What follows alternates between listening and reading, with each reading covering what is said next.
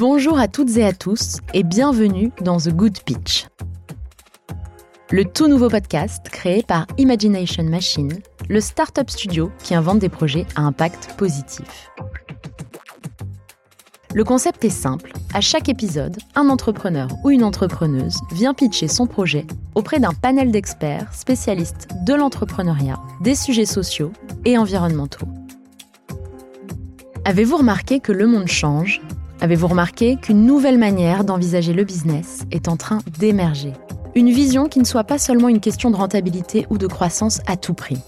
C'est une approche plus idéaliste qui tente de prendre soin de l'environnement et de la société. Une approche qui met la rentabilité et la croissance au service de l'humanité et non l'inverse. De plus en plus de personnes croient en cette nouvelle manière d'appréhender les affaires et le travail et veulent en faire partie. Elles veulent être employées et clientes de ces nouvelles entreprises à impact. Ce podcast, il consiste à mettre en lumière des entrepreneurs qui ont des visions inspirantes, qui ne soient pas seulement de bonnes idées business, mais de bonnes idées tout court des idées qui respectent le vivant. Bonjour à toutes et à tous et bienvenue dans The Good Pitch. Notre start pour ce nouvel épisode nous propose de repenser euh, notre rapport à l'habillement, aux vêtements et de limiter l'impact carbone de la fast fashion en achetant du second hand. Je n'en dis pas plus. Alors aujourd'hui, j'ai l'immense plaisir d'avoir à mes côtés euh, en tant qu'expert experte Grégory Pouy, euh, qui est analyste culturel, auteur de Insoutenable Paradis et auteur du podcast Vlan. Alexia Tronel, consultante en développement durable dans la mode, justement, chez Getwill et cofondatrice atelier Bartavel. Et Samantha Jérusalemi, partenaire à Elaya Partners. Alors, juste avant d'accueillir notre start pour l'entendre pitcher, Alexia, j'ai une question pour vous. Les marques éco-responsables se multiplient, hein, bien évidemment, ces dernières années. Est-ce que d'une manière ou d'une autre, cela impacte les grands groupes et est-ce qu'ils s'alignent? Et oui, les grands groupes euh, se bougent depuis, euh, on va dire, euh, deux ans, là, c'est devenu vraiment un, prérequis. Alors, euh, évidemment, il y a un petit, on va dire, un petit gap entre le discours, euh, ce qui reste encore des éléments de marketing, et puis euh, vraiment une, une vraie remise à niveau de toute la chaîne de valeur, parce que on parle bien de chaîne de valeur dans la mode, qui est très difficile à de, revenir là-dessus quand euh, on n'arrive pas vraiment déjà à avoir de la visibilité dessus. Donc voilà, donc du coup, le marché de la seconde main est en pleine euh, expansion et on parle justement, euh, je sais plus à quel horizon, mais que la seconde main va dépasser la fast fashion en termes de volume. Donc voilà, donc c'est vraiment des faits qui sont très importants sur le, bouleversement qui est en train de s'opérer sur ce marché. Grégory, euh, c'est un sujet que vous connaissez un petit peu, notamment avec votre livre Insoutenable Paradis. Euh, est-ce que selon vous, des, marques hein, comme, euh, comme celles qu'on va entendre dans, quelques instants sont en train, une fois de plus, de, rebattre les cartes dans l'industrie? Il y a effectivement, comme le disait Alexia, des problématiques de business model pour les grands groupes et en particulier celles qui sont dans la fast fashion parce que fondamentalement, le problème, c'est leur business model, c'est-à-dire le fait de faire des, des collections à répétition et donc à brûler un certain nombre de, de fringues de manière régulière. Donc en fait, elles sont dans des situations qui sont complexes effectivement, Alexia connaît le sujet bien mieux que moi. Euh, je connaissais pas ce chiffre sur euh, la seconde main, mais euh, ça me semble assez évident que des startups comme celle de Marie sont en train effectivement de changer la manière dont les gens vont s'habiller, et donc nécessairement vont changer le, la manière dont les grands groupes vont devoir aborder la mode. elles ont eu du mal, les marques de luxe, à intégrer la seconde main, alors qu'en réalité, elles auraient dû le faire depuis, depuis très longtemps. Samantha, euh, est-ce que vous, vous, regardez ce genre de, de marque et surtout est-ce que vous vous intéressez à ce sujet de, de, la seconde main euh, euh, chez Elia Partners? Alors, en, tant qu'investisseur dans la tech et la deep tech, on s'intéresse évidemment à des sujets autour de la technologie et, de la fashion. Et effectivement, il y a une grande tendance qui est le C2C, la seconde main, qui a émergé euh, il y a quelques années maintenant. Euh, alors nous, on regarde plus langue technologique, donc on va, on va aller chercher des, des, grandes tendances telles que la personnalisation, etc. Mais, mais on regarde aussi, et on a regardé les grandes tendances autour de la seconde main. Donc pas investisseur direct dans ces mondes-là, parce qu'aujourd'hui, on, ne fait plus que du B2C, du B2B, pardon, mais, mais on regarde pour rester à la page des grandes tendances technologiques. Alors nous allons maintenant accueillir notre pitcheuse, notre start-upeuse qui s'appelle Marie de Longvilliers. Bonjour Marie. Bonjour.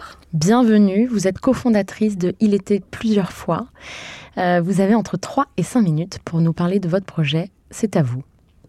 Alors, euh, donc je m'appelle Marie de Longvilliers. J'ai co-créé euh, Il était plusieurs fois avec Aude Viau, mon associé.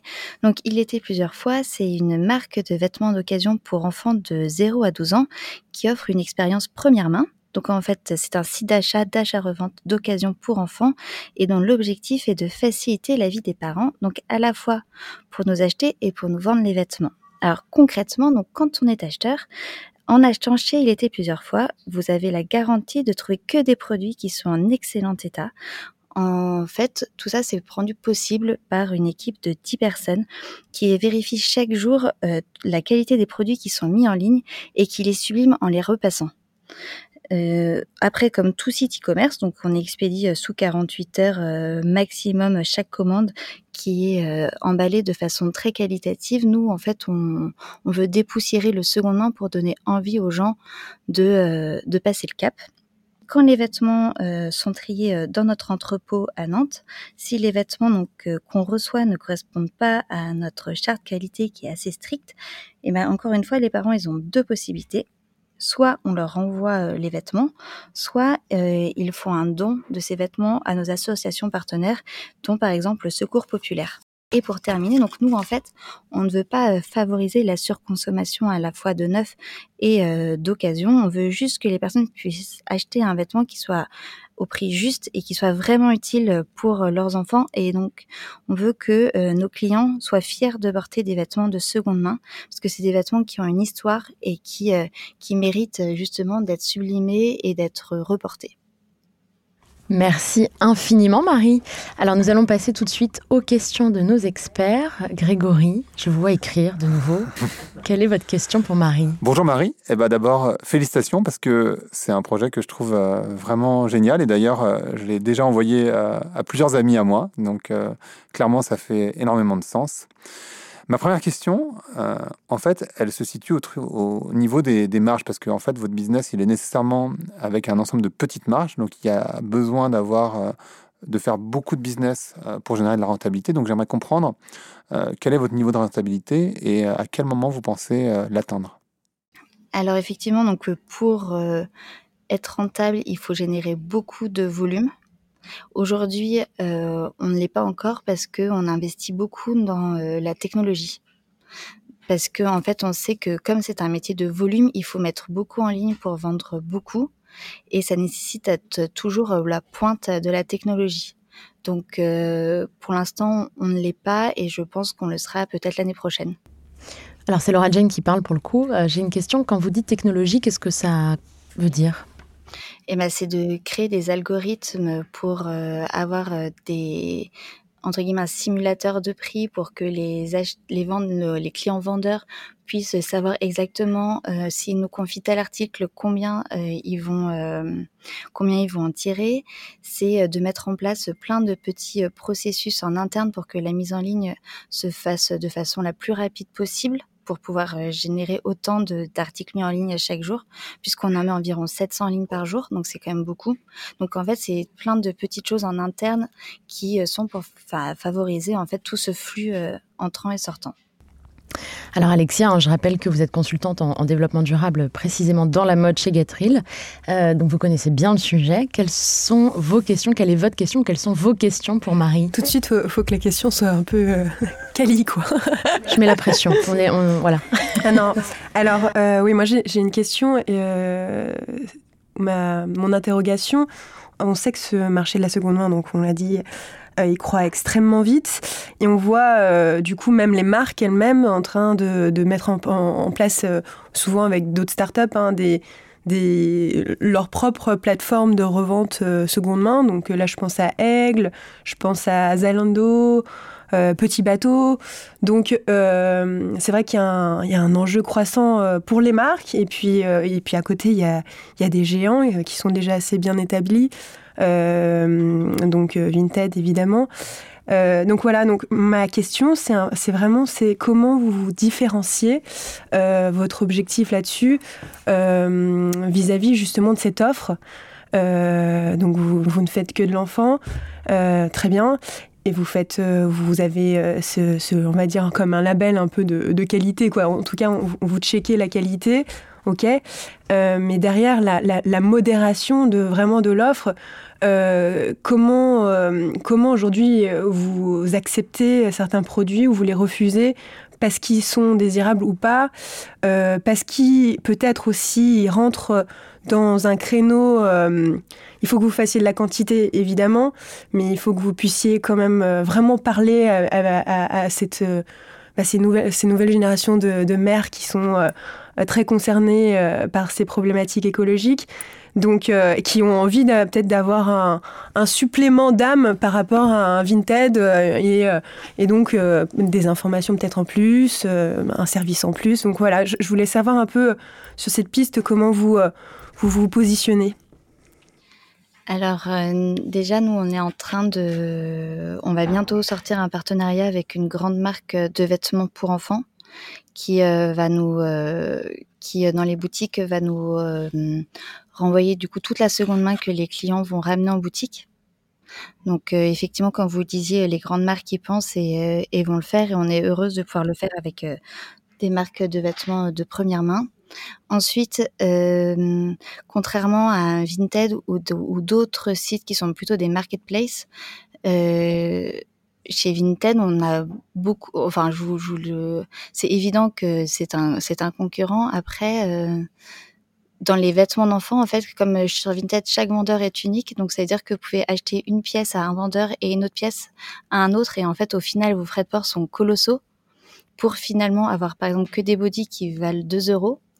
Euh, donc, euh, c'est pas forcément à la fin intéressant financièrement que la notion de qualité et de état propre n'est pas forcément la même chez tout le monde. Et euh, on sait qu'on a beaucoup de clients qui passent par Vinted, mais justement qui en reviennent parce que c'est très compliqué, euh, justement ces critères de qualité et que euh, aussi c'est très compliqué pour envoyer les articles. Donc chez nous, ils n'ont pas ce problème-là. Puisque voilà, on garantit la qualité, on a un, on a un service après-vente qui est irréprochable, on les tous les problèmes sont traités euh, très rapidement et euh, de façon très personnalisée. On a une grande communauté de 30 000 euh, abonnés sur Instagram, justement pour personnaliser vraiment notre notre concept. On montre tout le temps les coulisses, on montre vraiment la vie d'il était plusieurs fois. Les gens sont sont intéressés par nous, s'attachent à nous, et ce qui fait que, par exemple, un de nos gros leviers, c'est par exemple le bouche à oreille, le bouche à oreille et le parrainage. Samantha, euh, quelles sont vos questions pour Marie? Euh, Un peu dans la même veine que la question précédente. Bon, moi, en tant qu'investisseur, j'essaie de comprendre euh, la, viabilité, la scalabilité d'un business. et vous commencez à dire qu'il y a certaines marques qui sont intéressées pour faire des partenariats avec vous pour insister sur une offre C2C qu'elles pourraient offrir.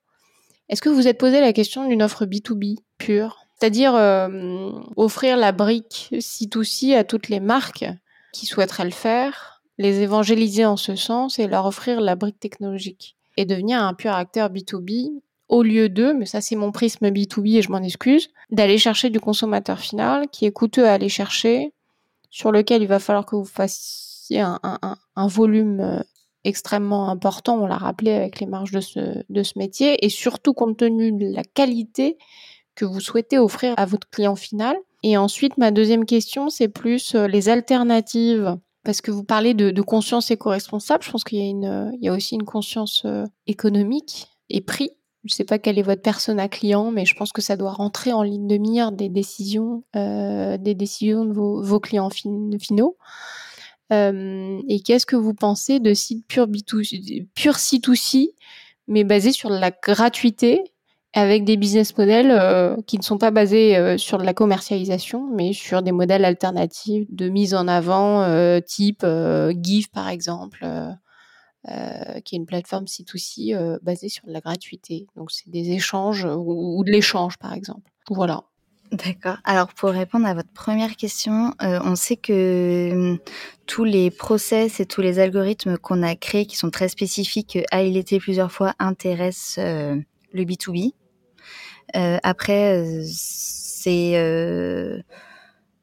c'est une autre direction dans laquelle irait il était plusieurs fois si on revend en fait ou si on duplique en fait notre notre site à des marques de première main mais euh, on y pense. C'est quelque chose euh, voilà auquel on pense. Deuxièmement, donc pour les l'échange de vêtements, je pense que c'est quelque chose qui est très personnel. Euh, effectivement, il y a tout un aspect économique quand on achète de la seconde main, mais on se rend compte aussi que c'est en tout cas, les personnes qui achètent chez nous, elles refont toute leur garde-robe parce qu'elles sont sûres de la qualité de leurs produits. Dans un l'échange, je pense qu'on est moins euh, moins à cheval sur la qualité des produits qu'on va échanger et que ça plaît pas forcément à toutes euh, toutes les cibles. Parce que la nôtre, je pense qu'elle est assez, euh, elle est CSP+, parce que on vend des produits quand même qui sont qui sont pas du prix de Vinted, qui sont un peu plus élevés parce qu'il y a beaucoup de main d'œuvre derrière. Donc je ne pense pas que notre, notre cible en tout cas soit intéressée par ça. D'accord, merci. Est-ce que vous avez encore des questions pour Marie, Samantha? Oh, j'en aurais plein. Peut-être en termes de levier de croissance. Euh, aujourd'hui, vous êtes spécialisé euh, enfance, euh, à destination des CSP+, euh, avec effectivement un message très éco-responsable. Est-ce que les leviers ils sont plutôt géographiques chez vous ou ils sont plutôt euh, produits parce que vous irez vers de vers du C2C adulte ou, ou sur d'autres produits qui ne sont pas de la fashion? Bah, Je pense que ça va être les deux. on est, pour l'instant, on est présent principalement en France, mais aussi dans tous les pays limitrophes. Et euh, on a beaucoup de demandes euh, aux États-Unis, au Canada. Donc je pense qu'on va bientôt euh, se développer à l'international. Et justement avec le partenariat de la marque de vêtements pour enfants avec lequel on va faire un partenariat qui va sortir très prochainement, cette marque fait aussi de l'adulte. Et donc c'est possible qu'on élargisse à l'adulte. Alexia, une dernière question?